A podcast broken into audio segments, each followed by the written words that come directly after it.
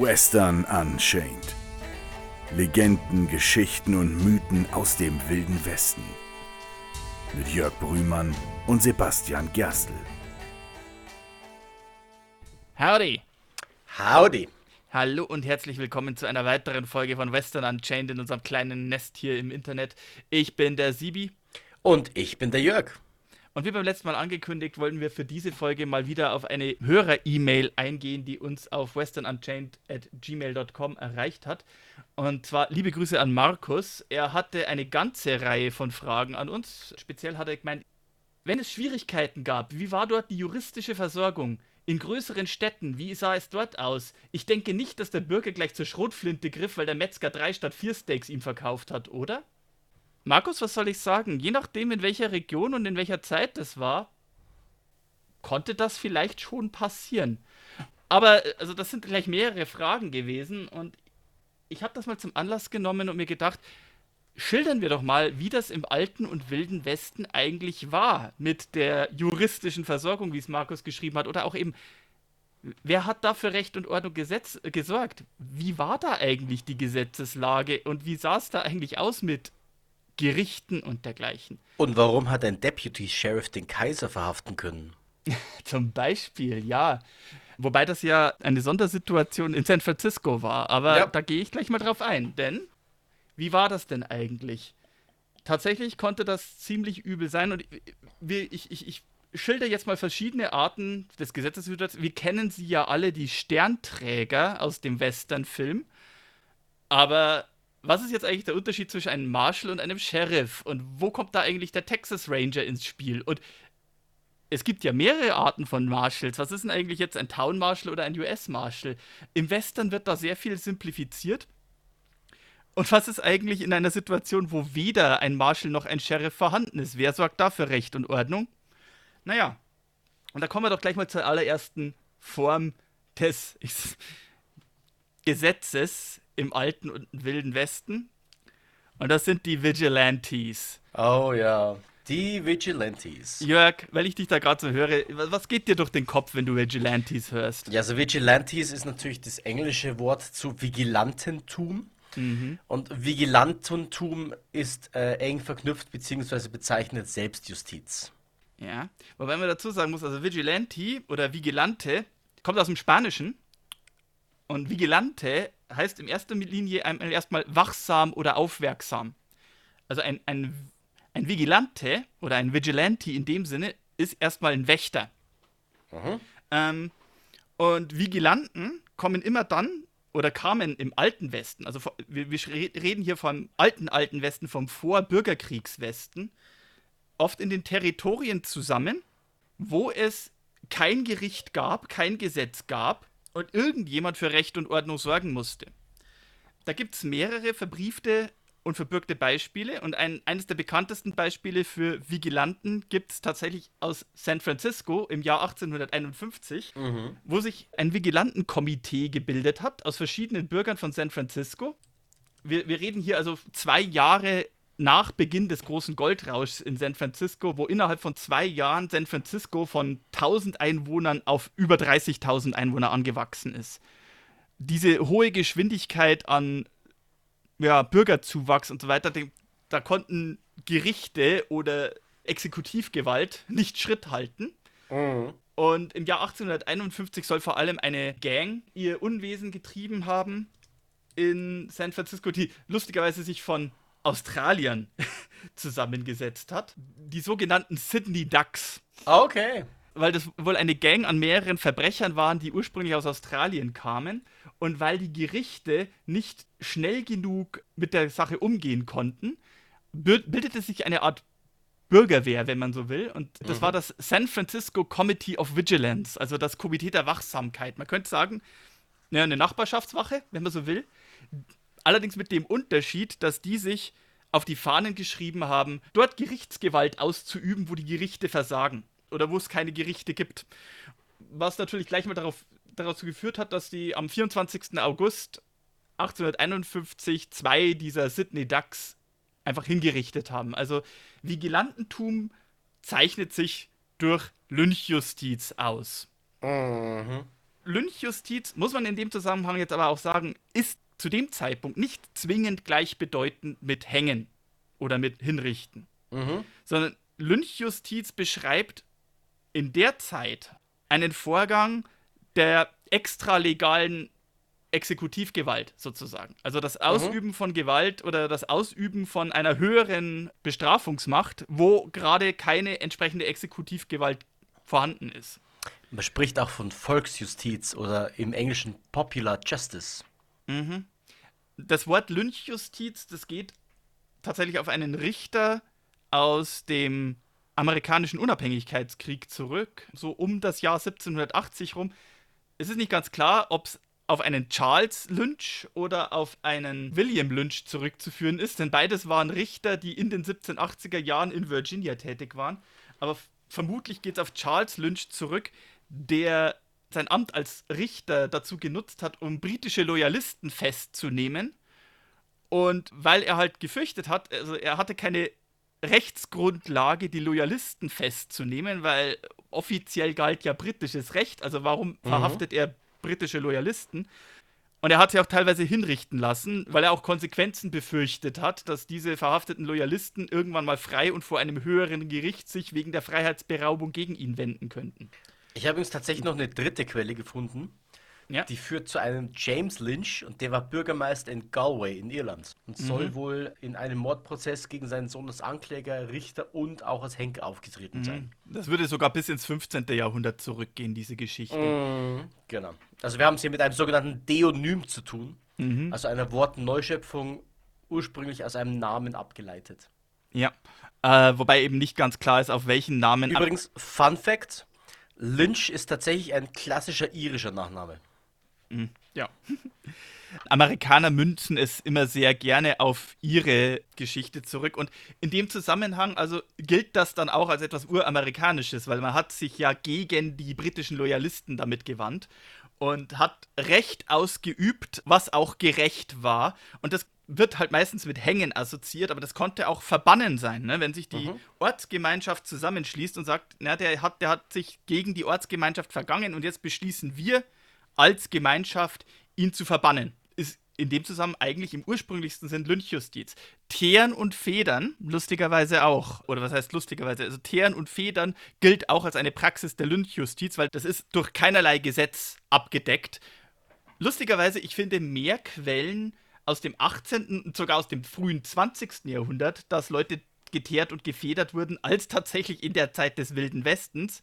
Aber ein, eine Praxis des Teeren und Federns wird unter anderem in Mark Twains Roman Die Abenteuer von Tom Sawyer und Huckleberry Finn beschrieben.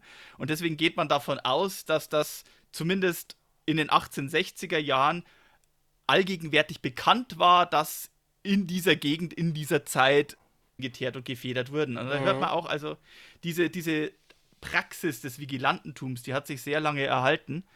In San Francisco gab es noch ein zweites Vigilantenkomitee. Also das erste Vigilantenkomitee hat sich nach drei Monaten, nachdem da die Sydney Ducks Gang nicht mehr existiert hat, selbst aufgelöst. Mhm. Nur um sich 1856 neu zu bilden, weil die Bürgerschaft von San Francisco die in der Zwischenzeit etablierten Gerichte als korrupt betrachteten und als dann ein Zeitungsverleger ermordet wurde, der die, über die kriminellen Machenschaften, über die Korruption und die Bestechungen eines gewissen Charles Cora informieren würden, woraufhin sich das Vigilantenkomitee von San Francisco neu formierte und ihre Beschlüsse und ihre Hinrichtungen selbst an die Außenwand des Gerichtsgebäudes von San Francisco klebte und proklamierte. Okay. Deswegen ist das so bekannt. Also die haben da wirklich ein ziemlich großes Aufhebens darum gemacht, dass sie jetzt die extra legale Gewalt anstelle der offiziellen legalen Gewalt waren und haben da äh, entsprechend gehandelt. Auch dieses Vigilantenkomitee hat sich nach drei Monaten selbst ausgelöst, aber in dieser Zeit wurden halt eben auch diverse Hinrichtungen oder auch Verbannungen und dergleichen also es gab offiziell vier Hinrichtungen. Allerdings äh, hat dieses Vigilantenkomitee auch gefoltert. Es gibt mindestens einen Selbstmord, der als Folge dieses Vigilantenkomitee entstanden ist. Aber dieses Vigilantenkomitee hatte auch eine weitere Auswirkung. Dieses Vigilantenkomitee hat es für sich selber auf die Fahnen geschrieben, dass sie die Straßen patrouillieren, um Verbrechen in den Straßen zu bekämpfen. Und auf diese Art und Weise hat das Vigilantenkomitee die Keimzelle gelegt für das, was später die Polizei von San Francisco werden sollte. Mhm. Wir haben es in der Folge mit Emperor Norton, dem Kaiser von Amerika, ja schon angedeutet, dass die Situation mit der Polizei in San Francisco speziell war. Mhm. Die Polizei in San Francisco, das war jetzt keine amtliche Polizei, die von, also zumindest ursprünglich nicht, keine amtliche Polizei, die irgendwie von Staatswegen, von einer obrigen Autorität eingesetzt worden ist, sondern anfänglich ging die aus so einem Vigilantenkomitee und aus Nachbarschaftswachen hervor. Das heißt, es gab mehrere unterschiedliche. Es gab dann auch reiche Bürger, die andere Bürger dafür bezahlt haben, um in den Straßen zu patrouillieren und Verhaftungen durchzuführen. Und deswegen waren Polizisten in der Zeit von Emperor Norton zum Beispiel, waren halt eben auch Friseure oder so. Sie waren nicht hauptberuflich Polizeibeamte, sondern es waren Bürger, die entweder als Teil einer Nachbarschaftswache oder weil sie von anderen dafür bezahlt wurden, eben Patrouillen und Verhaftungen durchgeführt haben. Mhm. Und erst im Laufe der Zeit wurde daraus eine reguläre Polizei. Ähnliches lässt sich auch für andere große Städte im amerikanischen Westen beobachten. Ein Beispiel dafür ist zum Beispiel Denver. Denver, Colorado war auch in den 1850ern, vor allem in den späten 1850ern, mit großen Gold- und Silberfunden eine Goldgräberstadt, also wurde dann auch innerhalb von kürzester Zeit zu einer Boomtown. Und am 9. April 1859 wurde in Denver, Colorado, erstmals ein Mann hingerichtet, auch von einem Vigilantenkomitee äh, ein gewisser John Stoffel hat seinen Schwager erschossen wegen eines Streits über Goldfund. Mhm. Also der eine hatte Gold gefunden, der andere nicht. Die beiden gerieten darüber über, äh, in Streit, wem es gehört.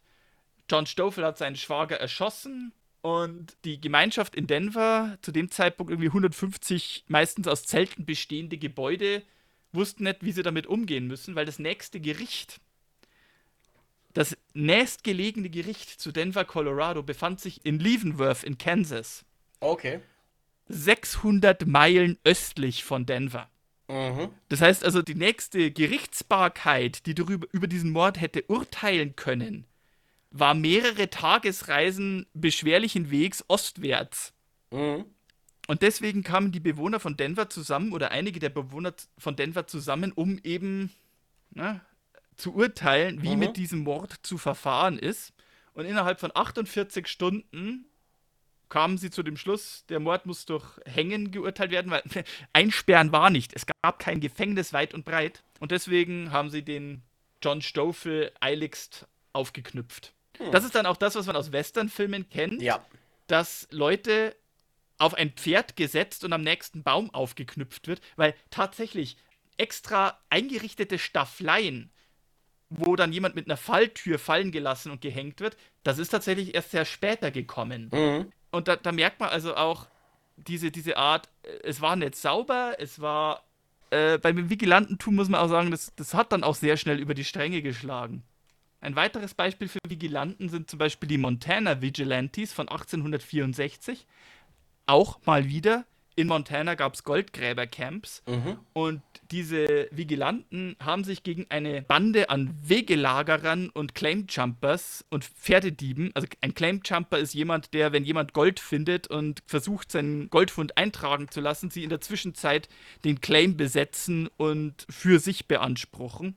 Mhm. Das hat in Montana in den 1860er Jahren auch um sich gegriffen. Auch hier es gab nur sehr wenige und weit entfernte Gerichte. In dieser Zeit, in diesen entlegenen Territorien, war es oft so, noch dazu während des Bürgerkriegs, dass es wirklich hunderte von Meilen gebraucht hat, bis man wirklich wieder einen Richter angetroffen hat. Und diese Vigilanten haben sich eben formiert, um diese Bande, die in den Zeitungen ironischerweise als die Innocents bezeichnet wurden, vorzugehen. Und innerhalb von zwei Monaten, also im Januar und Februar 1864, haben diese Vigilanten bereits 21 Leute identifiziert und hingerichtet. Mhm. Darunter auch den Sheriff der Gegend und zwei seiner Deputies. Okay. Spannend. Ja, da geraten wir also eben schon in eine Grauzone. Also ich habe hier eine Zeitung, um mal eben aus, aus den Zeitungen zu, äh, zu zitieren, die Montana Post aus Virginia City, Montana, vom 9. Dezember 1865, also ein Jahr später, das in mehreren Kapiteln und über mehrere Ausgaben hinweg über die Vigilanten von Montana berichtet hat.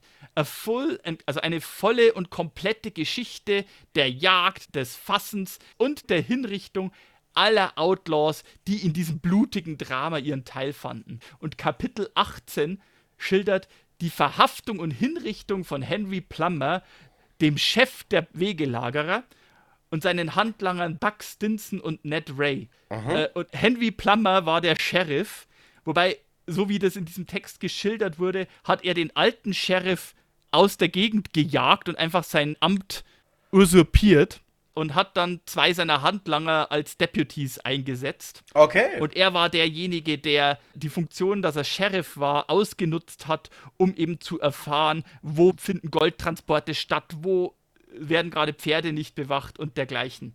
Und es wird so richtig blumig, wird das Kapitel eingeleitet mit einem Reim. United there that trio died by deeds of crime and blood allied. Okay, das ist sehr lyrisch, ja. Ich würde mal sagen, dass die Sache einen Haken hat.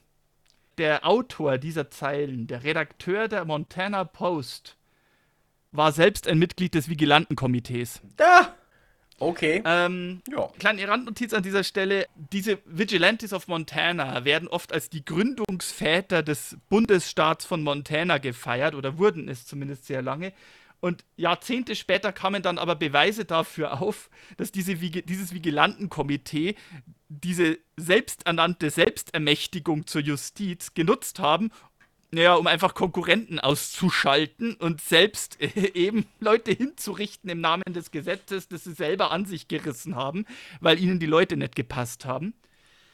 In den 1990er Jahren wurde mal versucht, diesen Fall Harry Plummer aufzuarbeiten mit einer ordentlichen Jury, um festzustellen, ob er schuldig war oder nicht. Mhm. Endete in einer Hung Jury. Sechs der zwölf Juroren waren der festen Überzeugung oder waren der Überzeugung, er war schuldig. Sechs waren der Überzeugung, er war unschuldig. Mhm. Okay. Aber da haben wir es, also das mit diesem Vigilantentum.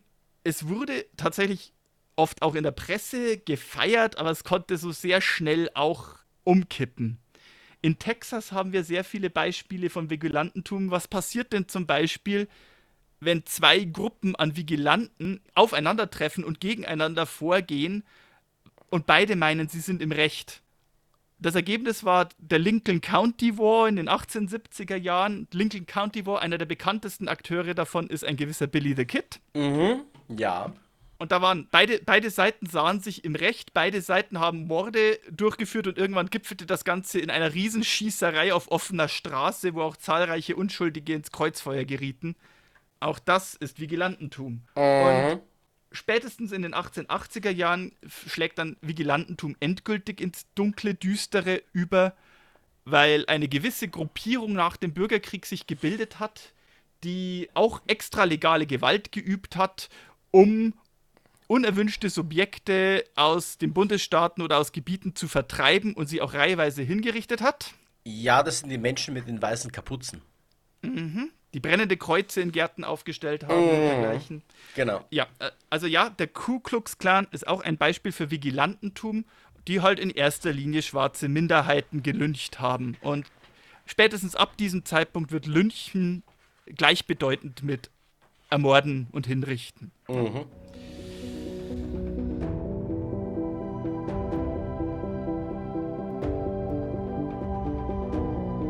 Aber wir haben es an anderer Stelle schon erwähnt. Vigilantentum bildet sich wo, wo es keine ordentliche Gesetzesgewalt gab oder wo die Gesetzesgewalt als korrupt oder unfähig wahrgenommen wurde. Aber wie sorgte man für Gesetzesgewalt? Fangen wir mal bei der kleinsten Ebene an. Wenn ein Ort sich bildet, mehrere Gebäude kommen zusammen und man muss sich langsam die Frage stellen, was macht man? Also das Attraktive an den Territorien war ja, dass sie weit, weit weg von allen Gerichten waren, konnte man auch Dinge tun, die nicht so hundertprozentig legal sind. Ne? Mhm. Glücksspiel, Prostitution, leicht bekleidete Mädels, die auf der Bühne tanzen. Ne? Mhm. Ja. Also das war auch attraktiv. Und das hat natürlich auch alle möglichen Leute angezogen, die naja, eines Verbrechens schuldig waren und sich irgendwie dem Gesetz entziehen wollten. Die zogen dann weiter in die Frontier oder in irgendwelche Countys, wo es noch kein so etabliertes Gesetz gab. Und gleichzeitig müssen sich die Städte irgendwann schon Sorgen machen, naja gut, aber wir können es ja nicht haben, dass jede Nacht die Leute psoffen sich auf der Straße prügeln. Also es muss ja nicht immer gleich um Mord gehen, aber die Ruhestörung, also die Raubüberfälle auf der Straße, Prügeleien auf der Straße, Ordnungswidrigkeiten oder wer sorgt denn dafür, dass die Leute nicht mit Schießeisen an der Hüfte in den Straßen rumlaufen? Mhm, ja. Und deswegen, um quasi solche Stadtordonnanzen durchzusetzen, bildet sich die unterste Schicht des Gesetzeshüters, wenn man so will. Und das ist nicht, wie man aus dem Westernfilm oft denkt, der Sheriff, sondern das ist erstmal der Town- oder City Marshal. Mhm. Also ein Marschall ist ja jemand, der den Willen einer Obrigkeit umsetzt. Ja. Dementsprechend der Town- oder City Marshal ist auf Stadtebene dafür zuständig, dass Stadtrecht eingehalten wird. Natürlich geht das da auch um Kapitalverbrechen. Also wenn der einen Mörder oder wenn der ein Verbrechen einen Überfall sieht, dann ist er normalerweise der Erste, der aktiv werden muss, klar. Aber es geht halt auch um so Sachen wie, wir haben es ja in der Folge mit dem Johnson County War angerissen, Mhm. Es geht auch so um Sachen wie Erregung öffentlichen Ärgernisses. Zum Beispiel, weil leicht bekleidete Damen in einer Aufmachung rumlaufen, die als unsittlich betrachtet wird. Ne? Ja, so die Everyday-Gesetzesverstöße. Genau. Der hatte dann meistens auch ein kleines Büro, mit einem Gefängnis, meistens ein bis drei Gefängniszellen, um da vorübergehend Leute festzuhalten, sei es, damit der betrunkene Raufbold sein Rausch ausschlafen kann, sei es, um einen Verbrecher festzuhalten, bis tatsächlich mal eine höhere Gesetzesgewalt kommt und den mitnimmt und zum nächsten Gericht bringt, weil wie gesagt, das Gericht kann mehrere hundert Meilen weg sein. Mhm. Und es war üblich tatsächlich, dass der City- oder Town Marshal auch in diesem Gefängnis gelebt hat. Also wenn der verheiratet war, dann hat er mit seiner Frau oder seinen Kindern in dem Gebäude, in dem auch die Gefängniszellen waren, gelebt. Und ja, die Frau hat da auch mitgeholfen, zum Beispiel, um da die Gefangenen zu bewachen. Mhm. Es gibt da so ein paar Beispiele, die ich gese gesehen habe, so ein paar Quellen, die zumindest beschreiben, wenn der Marshal äh, seine Gefangenen dann rausgeführt hat, um sie einem anderen Gesetzeshüter zu übergeben, hat ihn seine Ehefrau begleitet mit Schrotflinte in der Hand, um eben den Gefangenen zu bewachen. Mhm. Okay, ja. Und was halt auch oft üblich war, ich meine, Town Marshal, City Marshal ist ein undankbarer Job. Und mhm. in den wenigsten Fällen war das ein bezahlter Job. Das war in Anführungsstrichen ein Ehrenamt, beziehungsweise um quasi auch zu incentivieren, dass der seine Arbeit gut macht, wurde er meistens in Provision bezahlt für die Bußgelder, die er kassiert hat. Okay. Anhand der Bußgelder, die er kassiert hat. Also, wenn der Betrunkenen auf der Straße abkassiert hat, dann hat er einen Anteil dieses Bußgeldes behalten können. Mhm, also, er war quasi ein besserer Hall-Monitor. Ja, kann man so sagen. Aber in Städten, in denen es recht heiß herging, wir hatten das ja in der Folge Dallas Staudenmeier mit El Paso, Texas oder so. Mhm. Oh ja. Da hat man für diesen Job halt auch jemanden gebraucht, der, wenn halt da betrunkene Cowboys durch die Stadt reiten und rumschießen und irgendjemand muss denen Herr werden, dann nimmt man meistens jemanden, von dem man erwartet, dass er ein echt harter Hund ist. Ja. Deswegen war es auch nicht selten so, dass tatsächlich jemand, der in einem County oder in einem Landstrich tatsächlich wegen eines Verbrechens gesucht wurde, Pferdediebstahl oder vielleicht sogar Mord, in einer anderen Gegend plötzlich Town- oder City Marshal war und plötzlich der Gesetzeshüter war, der eben gegen Pferdediebstahl oder Mord vorgehen musste. Ja, aber das ein ist ja auch so ein typischer Western-Job, ne? Äh, ja. Wir haben Probleme mit, äh, mit, mit Rowdies in der Stadt. Also mhm. holen wir uns einen noch größeren Rowdy als Gesetzeshüter. Ein schönes Beispiel dafür finde ich übrigens in einem Gesetzeshüter namens Mysterious Dave Martha. Also Mysterious Dave, so wurde er in den Zeitungen genannt und das okay. war irgendwie so sein, sein Beiname. Im Januar 1880 war er an einer Schießerei beteiligt, mal wieder in einer Tanzhalle in Las Vegas, New Mexico. Mhm. Äh, nicht das Las Vegas in Nevada, was wir kennen, sondern ein Ort ja. namens Las Vegas in New Mexico der auch so eine Boomtown war und der berüchtigt dafür war, dass da sehr viele Schießereien stattfanden. Mhm. bei einer dieser Schießereien, die brach zwischen vier Cowboys und dem Gesetzeshüter, also dem Marshal der Stadt aus, mhm. einem gewissen Joe Carson. Zwei der Cowboys töteten Joe Carson, bevor der noch seine, äh, einen Schuss abgeben konnte, woraufhin mhm. Dave Martha in die Schießerei eingegriffen hat und zwei der Cowboys erschoss, einen dritten verwundete und der vierte türmte mit den Verletzten. Mhm. Okay. Drei Tage später hat die Bürgerschaft von Las Vegas diesen mysteriösen Ganzlinger, den sie nicht kannten, zum neuen Marshal gemacht, weil der alte war ja tot und der Kerl konnte ja offenbar mit der Waffe umgehen. Ne? Ja, ja kann, kann man machen. Den Job war er allerdings zwei Monate später bereits wieder los. Ähm, die, die zwei Flüchtigen, die den Vorgänger im Job des Marshals erschossen hatten, die wurden verhaftet und ins nächstgelegene Gefängnis in San Miguel gebracht. Und obwohl mhm. er Marshal war, bildete sich in Las Vegas ein Lynchmob, die die zwei Leute aus dem Gefängnis ausgebrochen haben, um sie am nächsten Baum aufzuknüpfen. Okay, ja.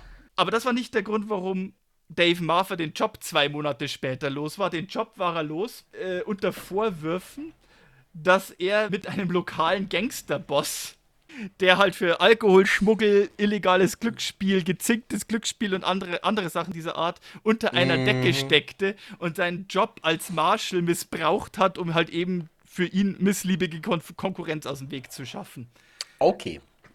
Ja, ist jetzt, äh, äh, wundert mich jetzt auch nicht. Ja, also, ja, ich meine, wenn man einen Kerl, den man nicht kennt und der zu diesem Zeitpunkt auch in anderen Landstrichen ne, Verbrechen beschuldigt worden war, mhm. ähm, macht, wie, wie, ist es so schön, Bock zum Gärtner machen. Ne? Ähm, mhm. Aber ja. ja, sowas kam auch öfter mal vor. Es gab, gibt auch sehr gute und positive Beispiele. Oder auch berühmte mhm. Beispiele. Der Gunfight at the OK Corral, berühmte Schießerei 1882 in Tombstone, Arizona.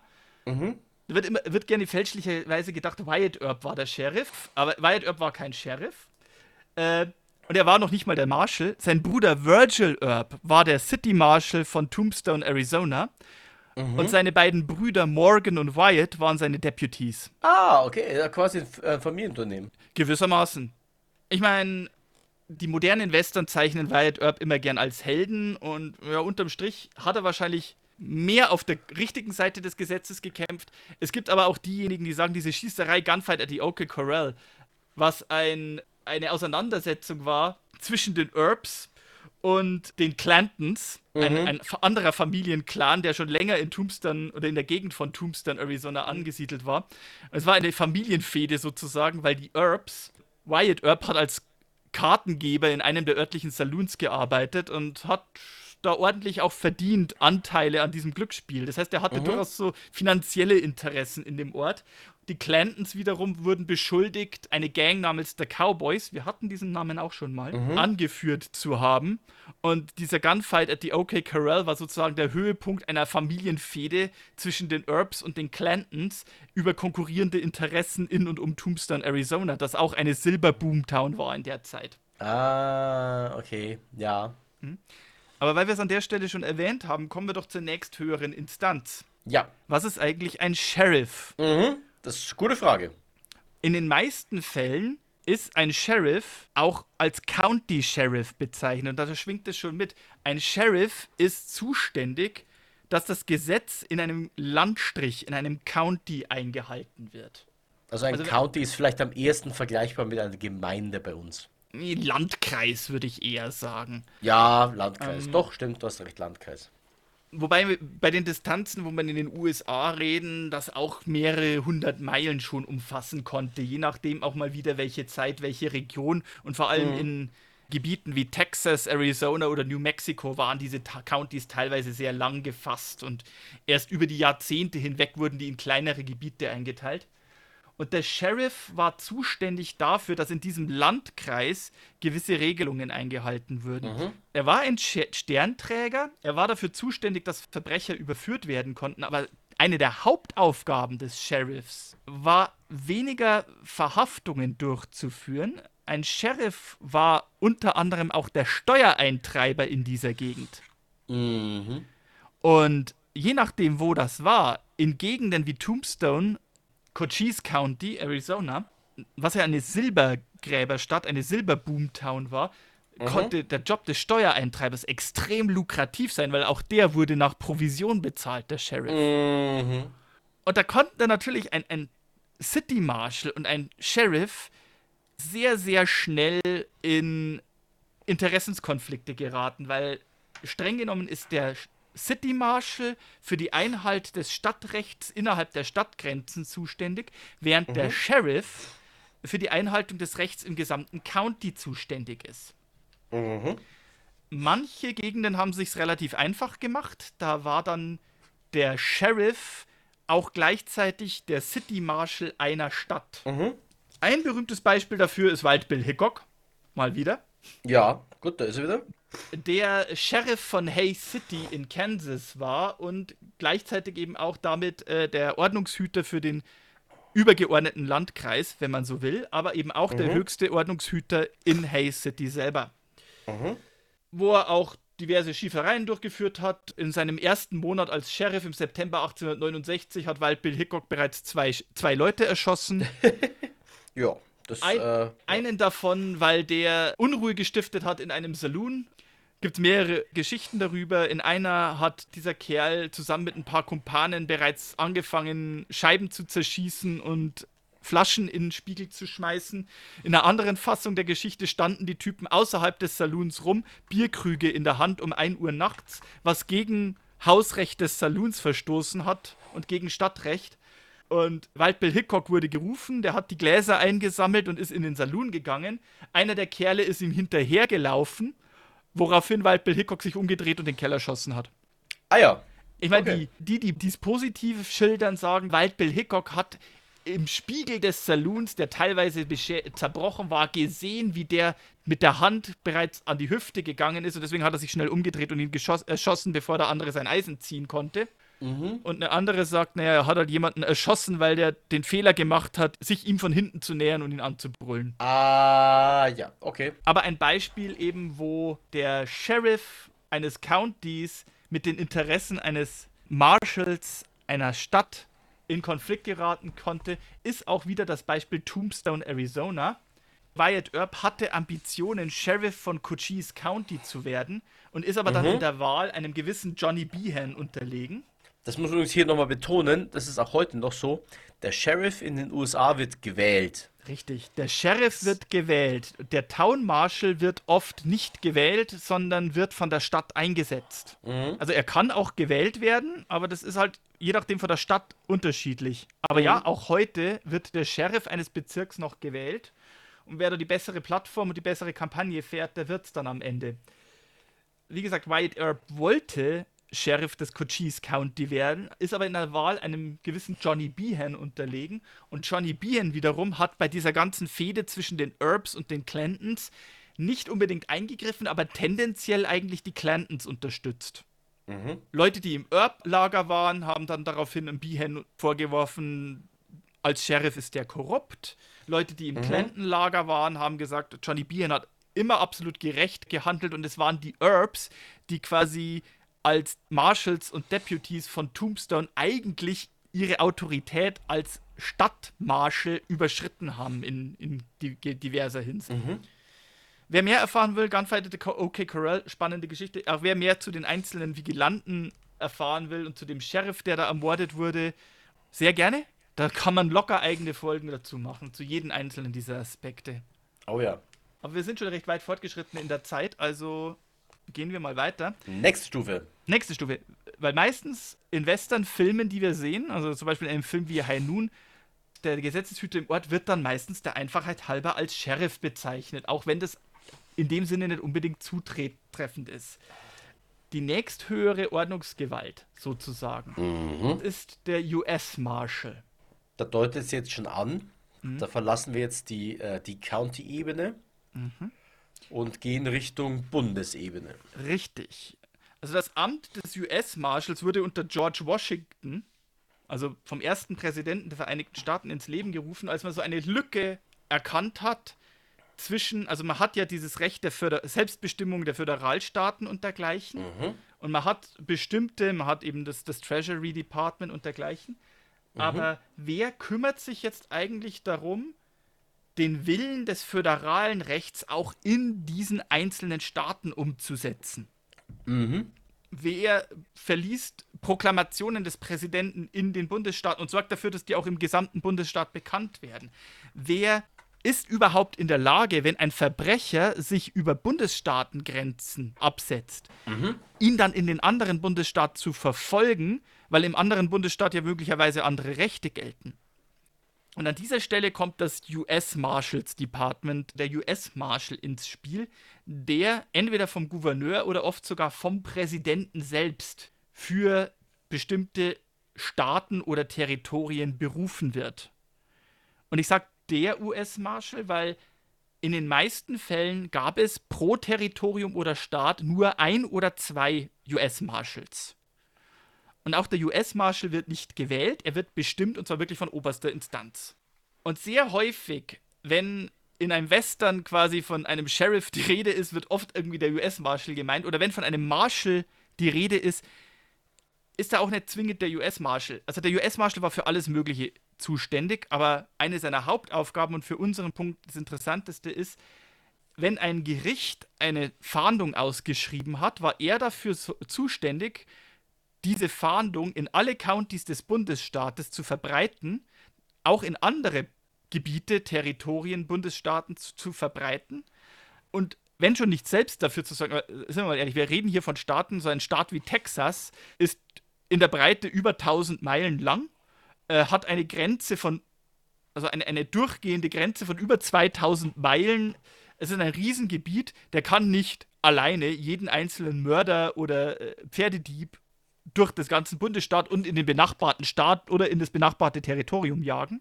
Mhm. Das waren meistens nicht US-Marshals selbst, sondern die meisten dieser Geschichten und die meisten, wo man auch haben, wie Bass Reeves zum Beispiel, waren eigentlich mhm. Deputy US-Marshals. Also mhm. Hilfs-Sheriffs, Hilfs-Marshals, mhm. die auch meistens nach Provision bezahlt wurden für die Verbrecher, die sie gefangen haben. Aber wir reden halt hier meistens von, naja, wenn es ins US-Marshals Department fällt, Kapitalverbrechern, mhm. Serienräuber, Mörder, Alkoholschmuggler oder Waffenschmuggler, ähm, mhm. zum Beispiel ins Indianergebiet, das, das ist ja auch ein Bundesgesetz, also traf das zu. Mhm. Und Gegenden wie das Oklahoma Territory, wir hatten da auch mal eine Folge drüber, wir hatten es da kurz angerissen, ja. da waren zeitweise über 100 Deputy US Marshals im Einsatz, mhm. um die diversen flüchtigen Verbrecher, die eben in dem Territorium untergetaucht waren, um Steckbriefen, die sie aus anderen Bundesstaaten hatten, zu entgehen.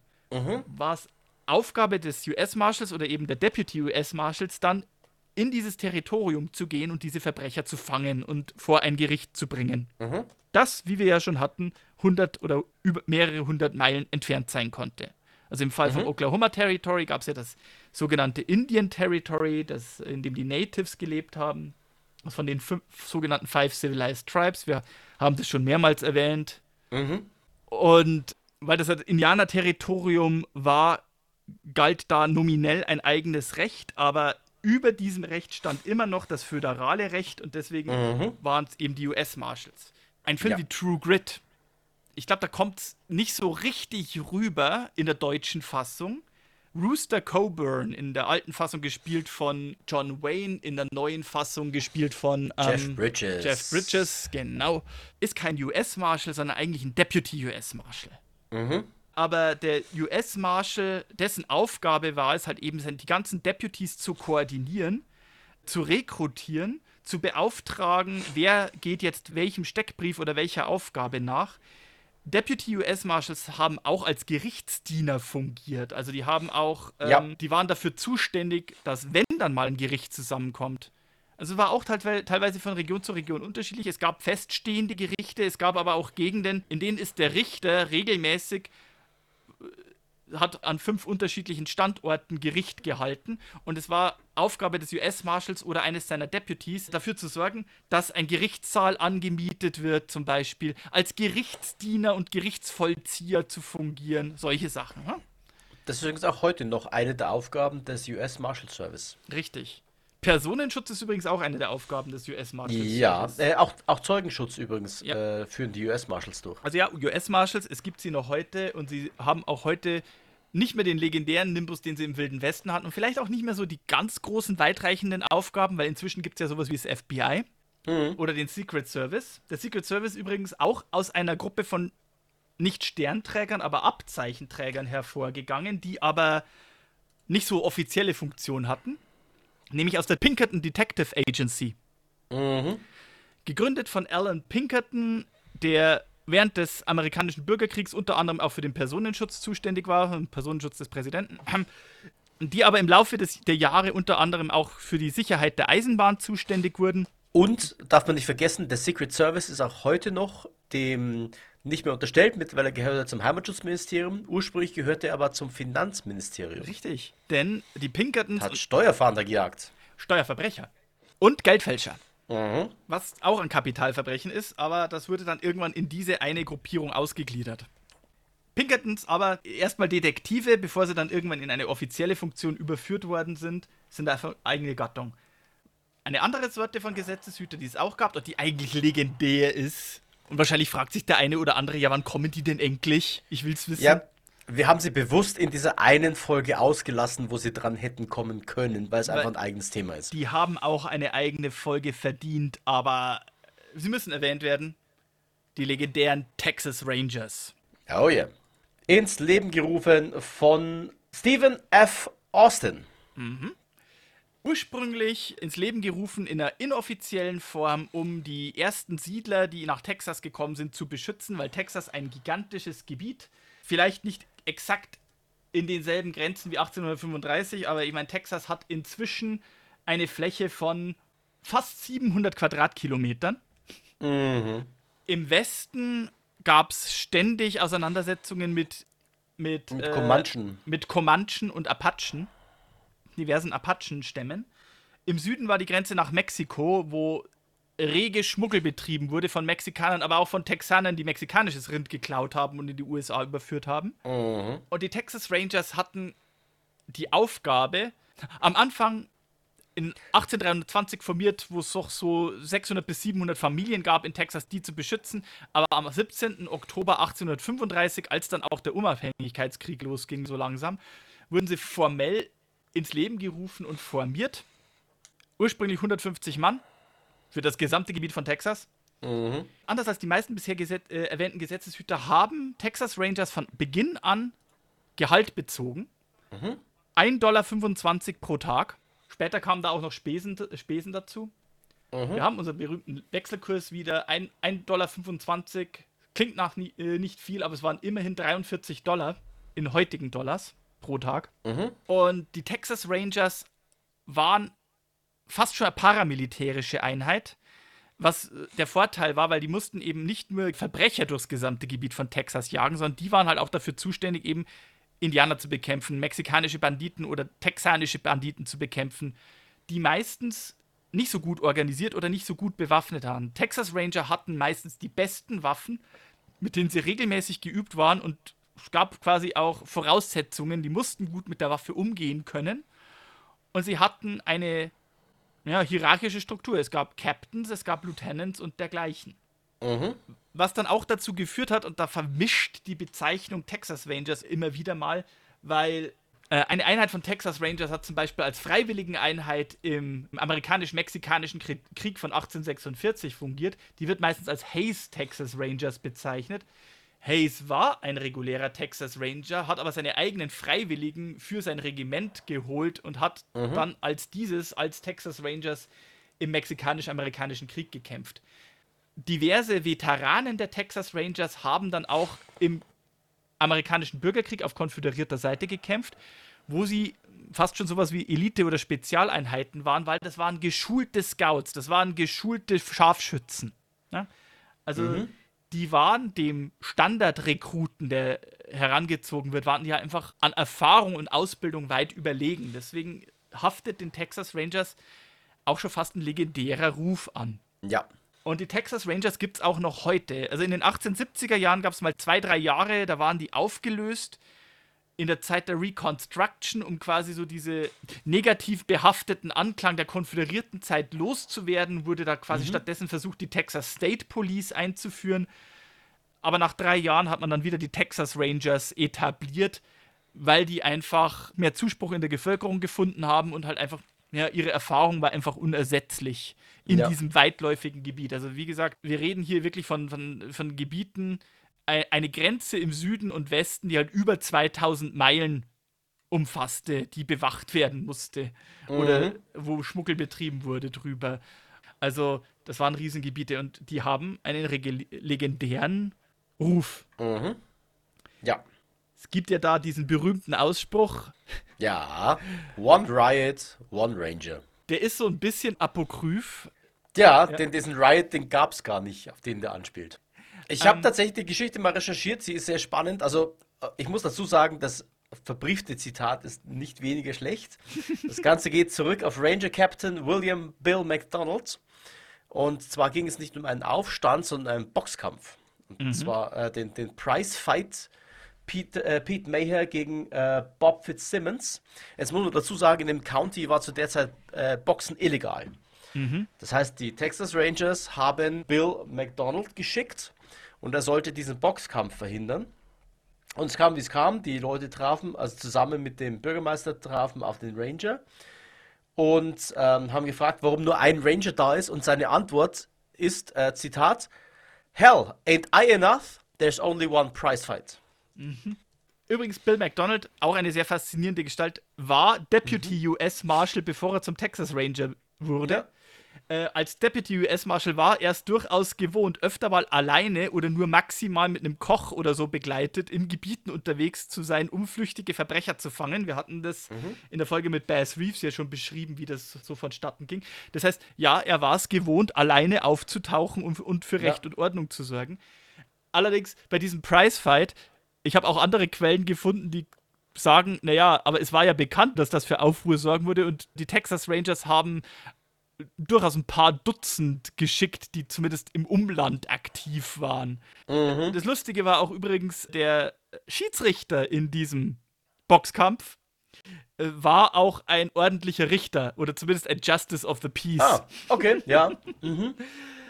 Auch eine sehr faszinierende Gestalt, dieser Kerl. Aber ja. Übrigens, falls wen interessiert, äh, Fitzsimmons hat gewonnen. Aber äh, diese Rangers äh, waren so legendär in Texas, dass die auch anderswo als Vorbild gedient haben. Zum Beispiel, wir hatten es in der Folge mit Joaquin Murrieta mhm. in den 1850ern, um eben eine, eine Bande an fünf Joaquins, die Goldgräbercamps in ganz Südkalifornien überfallen haben, endlich dingfest zu machen, wurden explizit Rangers ins Leben gerufen, die nur so lange bestanden haben, bis diese Bande an fünf Joaquins gefangen gestellt und ihrer gerechten Strafe, also dem Tod, zugeführt wurden. Und die wurden eben oh. auch entsprechend mit bester Bewaffnung und einer, einem Lohn ausgestattet, damit sie bezirksübergreifend diese Verbrecher jagen und stellen können. Das wurde mhm. also vom, Kalif vom Gouverneur von Kalifornien explizit einberufen.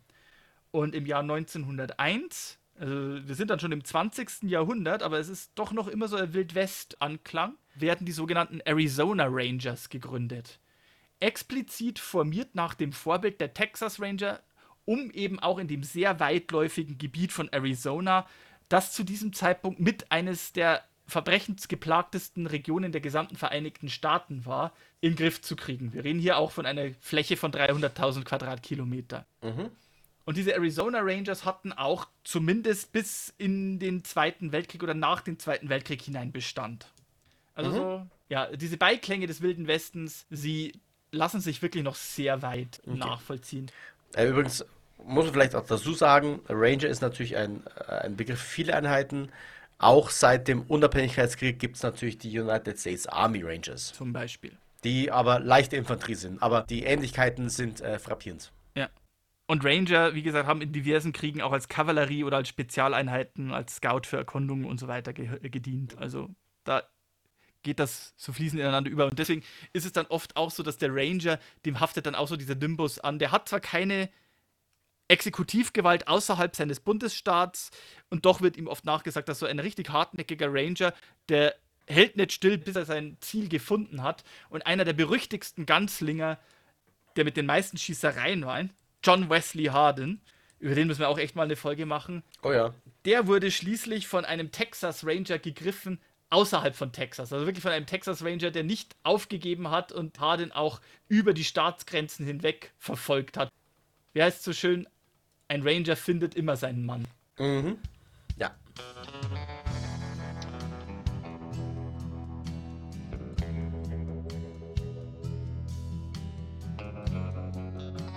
Das ist jetzt erst so dieser Überblick über die verschiedenen Sternträger, die es im Wilden Westen gibt. Ich hoffe, man hat so einige mhm. Klarheiten schaffen können hier.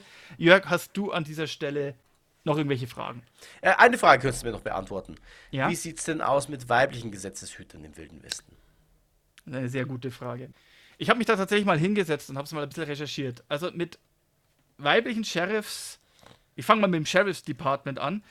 Mit weiblichen Sheriffs sieht's auch heute noch sehr düster aus. Kann man wirklich so sagen.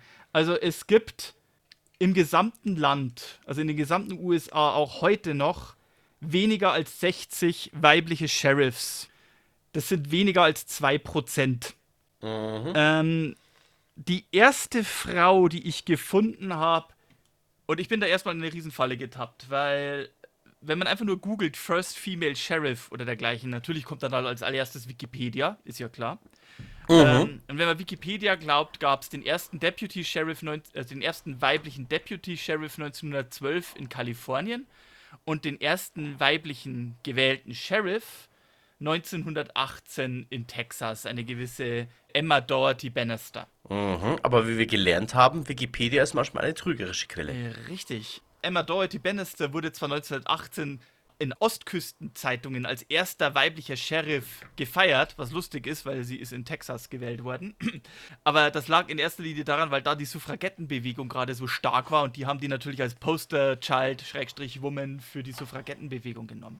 Ich habe dann aber mal in meinen Zeitungsarchiven geblättert und habe dann was gefunden, und zwar aus mehreren Zeitungen in Texas, in Kentucky und dergleichen. Und als allererstes mal den ersten weiblichen Deputy Sheriff, den ich finde, habe ich in einer kalifornischen Zeitung entdeckt, das Trinity Journal vom 2. Juli 1870.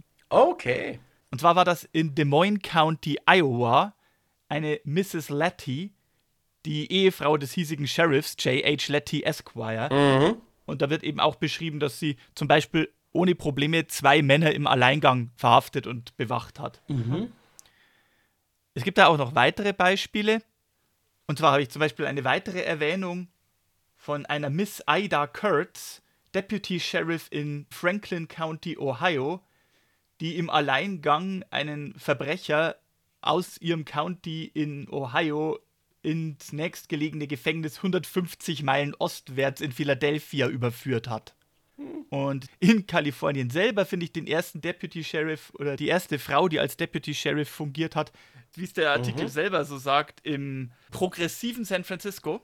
Mhm. Und zwar ist das im Jahr 1895 eine gewisse Miss May Simpson, eine junge Frau, die ihre Pflichten, wie es so schön heißt, ihrer einzigartigen Position mit großartiger Fertigkeit beherrscht. Mhm. Was ich aber viel spannender finde, ist, im selben Jahr finde ich den ersten weiblichen Sheriff. Mhm. Und zwar in Greene County, Missouri. Belegt doch mehrere Zeitungsartikel, aber am bezeichnendsten finde ich hier, dass die Zeitung heißt Fair Play, lustigerweise, mhm. aus Saint Genevieve, Missouri. Die Ausgabe ist vom 24.08.1895 und ich lese mal im Wortlaut vor. Greene County, Missouri ist das einzige County der Vereinigten Staaten, das einen weiblichen Sheriff hat. Es ist die ehemalige Mrs. Helen C. Stewart. Vor einiger Zeit war ihr Mann der Sheriff dieses Countys und starb. Mhm. Nun hat der Gerichtshof des County Mrs. Stewart zum Sheriff ernannt, um die Vacancy, also den frei gewordenen Posten, bis zu einer Sonderwahl im September, 9. September, zu besetzen. Höchstwahrscheinlich wird Mrs. Stewart für dieses Amt die Nominierung der Republikanischen Partei erhalten. Und da diese die größte Mehrheit in diesem County haben, wird sie zum Sheriff gewählt werden. Aha. Die erste Frau, die auf diese Art und Weise geehrt werden wird. Und Ach ja, und diese Erzählung wird auch noch von weiteren Zeitungen wiedergegeben. Zum Beispiel hier eine Zeitung The Newsboy aus Benton in Missouri vom 17. August. Die bestätigen das und die schreiben dann auch, alle Zeichen deuten darauf hin, dass sie die republikanische Nominierung für den Posten erhalten wird, mhm. was, so glaubt man, ihre Wahl sicherstellen wird. Mhm. Und es heißt auch weiter, Mrs. Stewart ist ungefähr 45 Jahre alt und hat eine große Familie. Und ich habe zwar in den Folgejahren 1896 und 1897 keine Helen Stewart gefunden, wenn ich in den Missouri-Zeitungen suche, aber ich finde regelmäßig Sheriff Stewart. Mhm. Also, ich habe zwar nicht den hundertprozentigen Beweis, dass sie im September gewählt worden ist, weil Missouri ist leider ein eher lückenhaftes Zeitungsarchiv im Vergleich zu etwa Oklahoma oder Texas oder Wyoming. Aber für mindestens einen Monat lang, vom 8. August bis 9. September, war sie zumindest kommissarisch Sheriff von Green County, Missouri.